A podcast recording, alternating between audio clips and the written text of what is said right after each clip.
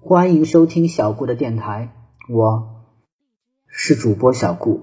小顾相信，让孩子爱上阅读，必将是这一生给孩子最好的投资。今天小顾要讲的是老神仙与孤独狼的故事。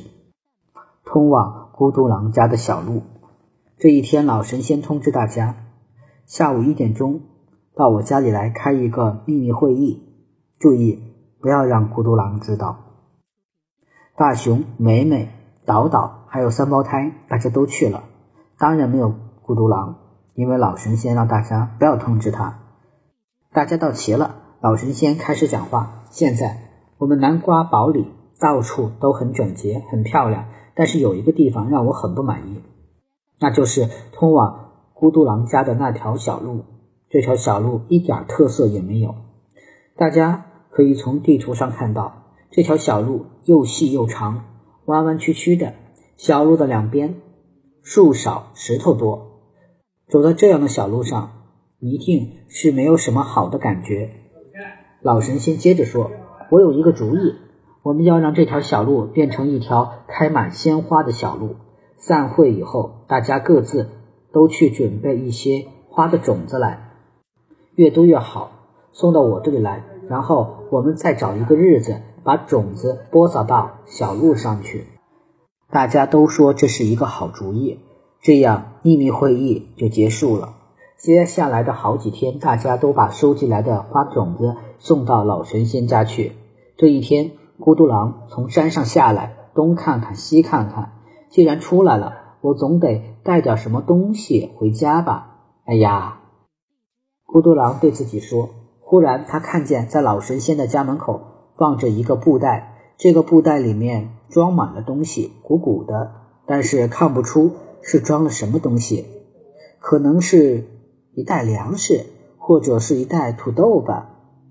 孤独狼自言自语地说着。最好是一袋花生。孤独狼看看四周没人，扛上这袋东西就往山上走。刚刚走上这条通往他家的小路，因为太慌张了，孤独狼摔了一跤。他爬起来也顾不得疼，继续往家里走。孤独狼不知道，当他摔了一跤的时候，这个口袋被扎破了一个小口子。他一边走，袋子里的东西一边漏。孤独狼一点也不知道。孤独狼走完了这段弯弯曲曲的小路，来到他家门口的时候，发现身上背着的这个口袋已经空了。他回头望望，地上也没有看到粮食和土豆，更没有看到花生。奇怪，口袋里装了什么东西？算我白跑了这一趟。哎呀！孤独狼把破口袋扔了，再也没想起这件事。不久后的早上，老神仙又把大家召集到他家里。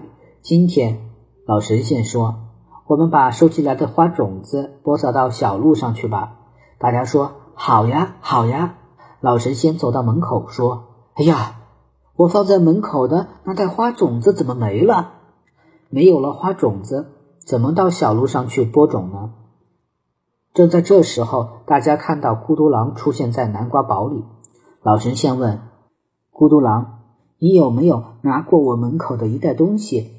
孤独狼说：“我没拿，我没拿。”大熊说：“你能带我们到你家里去看看嘛？”孤独狼说：“那怕什么？我带你们去好了。”孤独狼就带着大家往小路上走。这时候，大家发现，这条通往孤独狼家的小路已经变成了一条开满鲜花的小路。孤独狼说：“奇怪。”谁会在通往我家的小路上种满了花呢？大家都笑了起来。老神仙说：“就是你自己播的种呀！好多天以前，你是不是在我家门口拿走过一个布袋子，里面装的全是花种子，就是为了播撒在通往你家的小路上的？”哈哈哈哈哈哈！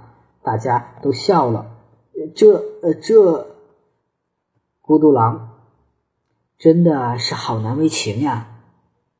好了，这个故事就到这里结束了。希望大家我们继续收听小布讲的故事。谢谢大家的收听了。